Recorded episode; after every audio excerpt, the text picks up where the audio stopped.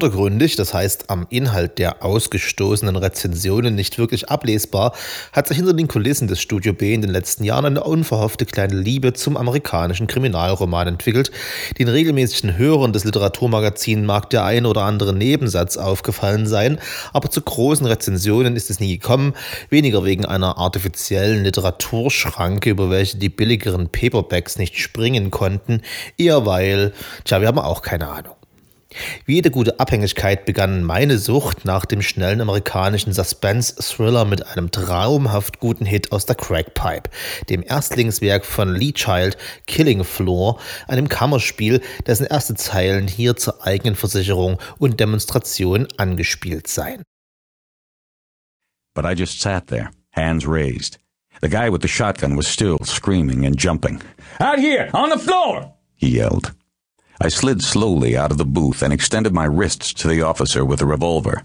I wasn't going to lie on the floor, not for these country boys, not if they brought along their whole police department with howitzers. The guy with the revolver was a sergeant. He was pretty calm. The shotgun covered me as the sergeant holstered his revolver and unclipped the handcuffs from his belt and clicked them on my wrists. The backup team came in through the kitchen. They walked around the lunch counter, took up position behind me. They patted me down. Very thorough. I saw the sergeant acknowledge the shakes of the heads. No weapon. The backup guys each took an elbow. The shotgun still covered me. The sergeant stepped up in front. He was a compact, athletic white man, lean and tanned, my age. The acetate nameplate above his shirt pocket said Baker. He looked up at me. You are under arrest for murder, he said. You have the right to remain silent. Anything you do say may be used as evidence against you. You have the right to representation by an attorney. Should you be unable to afford an attorney, one will be appointed for you by the state of Georgia free of charge. Do you understand these rights? It was a fine rendition of Miranda. He spoke clearly. He didn't read it from a card. He spoke like he knew what it meant and why it was important, to him and to me. I didn't respond. Do you understand your rights? He said again. Again, I didn't respond. Long experience had taught me that absolute silence is the best way. Say something, and it can be misheard, misunderstood, misinterpreted. It can get you convicted. It can get you killed. Silence upsets the arresting officer. He has to tell you silence is your right, but he hates it if you exercise that right. I was being arrested for murder, but I said nothing. Do you understand your rights? The guy called Baker asked me again. Do you speak English? He was calm. I said nothing. He remained calm. He had the calm of a man whose moment of danger had passed.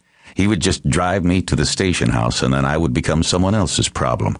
He glanced round his three fellow officers. Okay, make a note. He said nothing, he grunted. Let's go. Wer nach dem Hören dieser Worte von Jack Reacher, dem Haupthelden der Reihe, nicht der Meinung ist, das sei der coolste Typ unter der Sonne, der versteht die Prämisse dieser Rezension nicht und darf, ohne Angst etwas zu verpassen, Skip drücken. Danke. Was man nach der initialen Bong noch nicht weiß, ist, dass es nie wieder einen so schönen Rausch geben wird wie den ersten, dass man verdammt ist, ein Leben lang diesem adoleszenten Gefühl hinterherzujagen. Das Listing meines E-Book-Folders ist übersät mit aussichtsloser Dutzendware von Vince Flynn für ein, zwei Romane, ganz amüsante Thrillereien von Jonathan Kellerman und wirklich guten, aber nicht ganz in den ersten Shit heranreichende Serien wie die Harry Bosch und Lincoln Lawyer-Reihe von Michael Connelly. Irgendwo zwischen den letzten beiden Klassifikationen, also nicht himmlisch gut, aber doch so amüsant, dass man bisher alles von ihr gelesen hat, steht die Neil Carey-Reihe von Don Winslow, fünf Romane über einen Privatdetektiv, der nicht nur ziemlich wider Willen zu einem solchen wurde, sondern auch noch ziemlich scheiße in seinem Job ist, dafür ein paar andere Charaktereigenschaften hat, die einen jeweils drei bis vierhundert Seiten lang seinen Abenteuern folgen lässt, namentlich Intelligenz. Transzendiert von seinem Auto und transformiert in zunächst verwirrende, aber am Ende fast essayhafte Geschichtsstunden innerhalb der Romane passend zur Location, in die es Neil Carey gerade verschlägt. Drei Viertel meines Wissens über Maos Kulturrevolution stammen aus Das Licht im Buddhas Spiegel, dem zweiten Teil der Reihe. Ziemlich zeitig jedoch wurde Don Winslow das Fortschreiben der Geschichte eines einzigen Haupthelden zu langweilig, zumal dieser, wie gesagt, lange kein Jack Reacher war. Es erschienen zwischen 1996 und heute also einzelstehende Romane, von denen der im Original 2005 erschienene The Power of the Dog wie immer Haut drauf und auch hier noch faktisch daneben übersetzt im Deutschen Tage der Toten genannt, im letzten Jahr den Deutschen Krimipreis erhielt. Zu Recht. Wie schon die Romane seiner Neil Carey-Reihe beginnt auch Tage der Toten mit einem mir ganz persönlich gerade im Suspense-Genre äußerst unangenehmen Stilmittel der Vorblende, von der man nicht weiß, ob sie das Ende oder irgendeine Zukunft im Roman vorwegnimmt, auf alle Fälle jedoch das Gefühl hinterlässt, es wäre ein Stück der Spannung raus. Ist dieses Stilmittel im besagten Neil Carey-Reihe noch unnötiger Zinnober, führt es in Tage der Toten dankenswerterweise tatsächlich zur Erhöhung der Spannung. Beschrieben wird eine Szene im Jahr 1997, in der der Drogenfahnder Art Keller den Tatort eines Massenmordes an einer mexikanischen Familie samt Hausstand beschreibt, den, so sein letzter Satz im Prolog, er zu verantworten hat, ist es doch die Exekution eines Snitches, eines Informanten im mexikanischen Drogenkartell und er, Art Keller, hat die Mörder auf die Spur des Informanten gebracht. Bewusst. Man ertappt sich im Laufe des nun chronologisch vom Jahr 1975 ausgeschriebenen Werkes beim Zurückblättern, um die gewonnenen Erkenntnisse mit den anfänglich beschriebenen Ereignissen zu verbinden, was der einzige sinnhafte Zweck eines solchen Vorwortes ist. Aber nun Schluss damit, Herr Winslow, vielen Dank. Denn die Angst in einem Suspense-Roman, man wisse zu viel, bleibt zumindest bei mir pathologisch und erzeugt Magengeschwüre. Ebensolche dürften 80 Prozent der handelnden Personen von Tage der Toten haben, sei es durch ungesundes Essen, Drogengebrauch oder dem aufregenden, gefährlichen, aber hochlukrativen Gewerbe, das diese betreiben, sich gegenüberstehend an der Grenze zwischen Drogenherstellern und Konsumenten, Südamerika und den USA. Erzählt werden sich zunächst nur leicht berührende Stories aus dem südlichen Mexiko, den Zwillingsstädten Tijuana auf der mexikanischen Seite, San Diego in den USA, dem irischen Teil Manhattans, Hell's Kitchen, dem Einzugsgebiet der italienischen Mafia in Queens und dem geografischen wie narrativen Mittelpunkt dieser Gebiete, der amerikanisch-mexikanischen Grenze. Diese mit 100 Kilopaketen Kokain gewinnbringend zu überwinden, ist das Geschäftsfeld der Föderation, einem Kartell von Narkotrafikantes, Drogenschmugglern aus Mexiko also, die das Gebiet der USA unter sich aufgeteilt haben. Auf der Suche nach einem guten Krieg schließt sich 1975 nach der Rückkehr aus dem nicht so guten im fernen Osten Arthur Keller, genannt Art der DEA, der Drug Enforcement Administration und deren War on Drugs an. Art ist halb Amerikaner, halb Mexikaner und nicht nur wegen dieser Äußerlichkeiten der perfekte Mann für den Job und fährt schnell Erfolge. Callan und Obob, irische Jungs von der Westside Manhattans, haben währenddessen mehr oder weniger aus Versehen den rechten Arm des Bosses der irischen Mafia erschossen. Da Callan und Obob diesen Fauxpas trotz eilig geschickter Muskelmänner nun schon seit einigen Tagen überleben, ruft der irische Oberhonzo seinen Kollegen von der italienischen Mafia zu Hilfe. Aber Callan und Obob haben dem rechten Arm ohne Kopf des irischen Mafia-Bosses dessen Schuldenbuch abgenommen und in dem steht, der gesandte italienische Mafiakiller mit stolzen 100.000 Dollar in der Kreide verzeichnet. Zunächst nur ein lebensrettendes Druckmittel im Showdown mit Little Peaches, dem Auftragskiller, wird das erste Sprosse auf der Karriereleitung zur Ersetzung des alten irischen Mafiabosses durch zwei kleine, nicht unclevere irische Jungs namens Callan und Opap. Währenddessen erhält in Los Angeles ein 16-jähriges, frühreifes und wunderschönes Mädchen, Nora, einen Tipp, wie sie aus den Geschenken von Cokes spendenden Sugar Daddies, die der 16-Jährigen verfallen sind, ein handfestes Business als Edelprostituierte machen kann. Wir sind erst bei Seite 100 und haben schon 25 handelnde Personen aus drei, vier Sphären der halbseidenen Art kennengelernt und es hört damit nicht auf. Kein Wunder, dass die allgemeine Rezeption und Rezension Don Winslows dankbar für die gefundene Schublade James Elroy in diese wirft, dessen LA Confidential das Genre des hauptheldlosen Kriminalromans etabliert hat. Legendär mit seinen Dutzenden handelnden, immer wiederkehrenden Personen, sich annähernden und entfremdenden Handlungssträngen, die nicht immer für die Fortschreibung der Story nötig erscheinen. Und so man sich sträubt, es spricht viel dafür, zumindest Tage der Toten in ein Regal mit der LA Confidential-Reihe von James Elroy zu stellen. Das Meandern der Grundstory ist mindestens so kunstvoll und wo in den genretypisch recht kurzen Romanen der Neil Carey-Serie von Don Winslow die ausführlichsten Beschreibungen von Zusammenhängen und geschichtlichen Hintergründen im Verhältnis zur straighten Grundstory oft leicht deplatziert und übertrieben ausführlich wirken, sind sie hier im genau richtigen Verhältnis. Tage der Toten ist kein Roman für den Schlingschlund des serienbesessenen Suspense-Liebhabers, es ist das Vollbad für den Vielduscher. Man soll es genießen, in die mexikanische Kultur eingeführt zu werden, die Upper West Side den Hudson hochgeführt zu werden und einen Abriss über die politischen Verwicklungen der USA im Mittelamerika der 80er Jahre zu bekommen dass man dabei regelmäßig den Beginn eines neuen Kapitels, der zu einer früher eingeführten Gruppe von handelnden Personen zurückkehrt, ein wenig langsamer lesen muss, als man es gewohnt ist, um sich die Namen zu den Personen wieder in Erinnerung zu holen, ist normal und der Reiz des Ganzen. Wir haben es mit einem Roman im klassischen Sinne zu tun, einer komplexen, ausführlichen Story, die nicht auf die Effizienz der ein Buch pro Jahr Suspense-Serie getrimmt ist. Dabei macht es Don Winslow Lesern, denen die James Elroy-Romane zu kompromisslos ausufernd waren, einen Hauch leichter, ohne den Liebhabern des Subgenres den Spaß zu nehmen. Wo es bei Elroy fast keine herausgehobenen Haupthelden der klassischen Thriller-Schule gibt, nivelliert Winslow das Feld der handelnden Personen nicht vollständig. Art Keller, der Ermittler der amerikanischen Drogenbehörde, ist noch die Person, die einem Haupthelden am nächsten kommt. Nora, die Edelprostituierte, ist wie ein roter Garn, der die Story vernäht und jede Gruppe im großen Spiel um Geld, Macht und Drogen hat ihren besonders scharf gekennzeichneten Protagonisten, Leuchttürme im dunklen Meer einer erbarmungslos brutalen Story.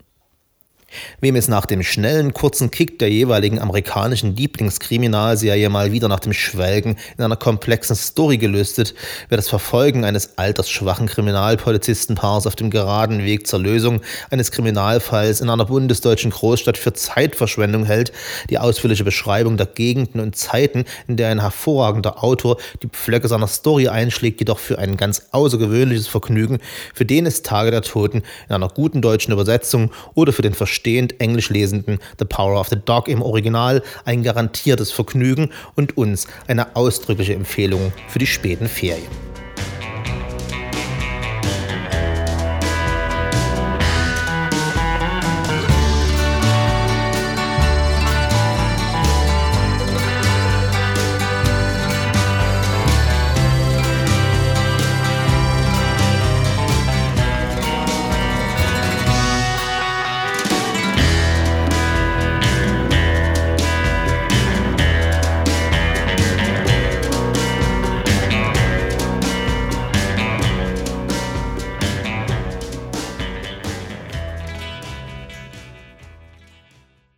Jedenfalls, Obob kriegt sich nicht mehr ein wegen Eddie the Butcher.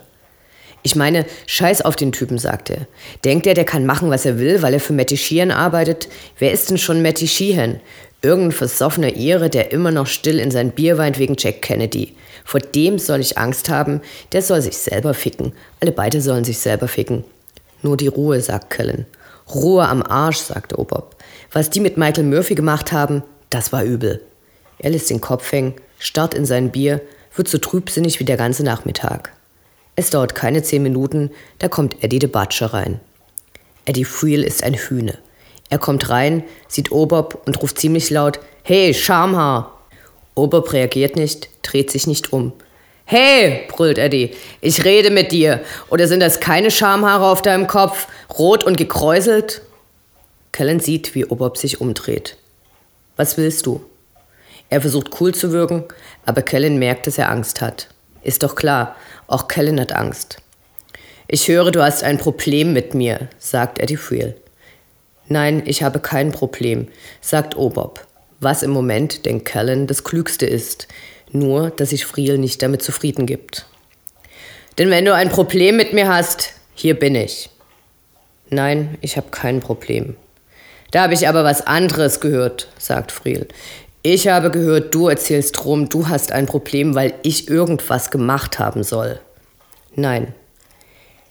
Wenn das nicht an einem dieser mörderischen New Yorker Augustnachmittage passiert wäre, hätte es wahrscheinlich hiermit geendet. Hätte das Liffey eine verdammte Klimaanlage gehabt, wäre an dem Punkt wahrscheinlich Schluss gewesen. Aber eine Klimaanlage gibt's da nicht, nur ein paar Deckenventilatoren, die ihre dicke Staubschicht und ein paar tote Fliegen Karussell fahren lassen.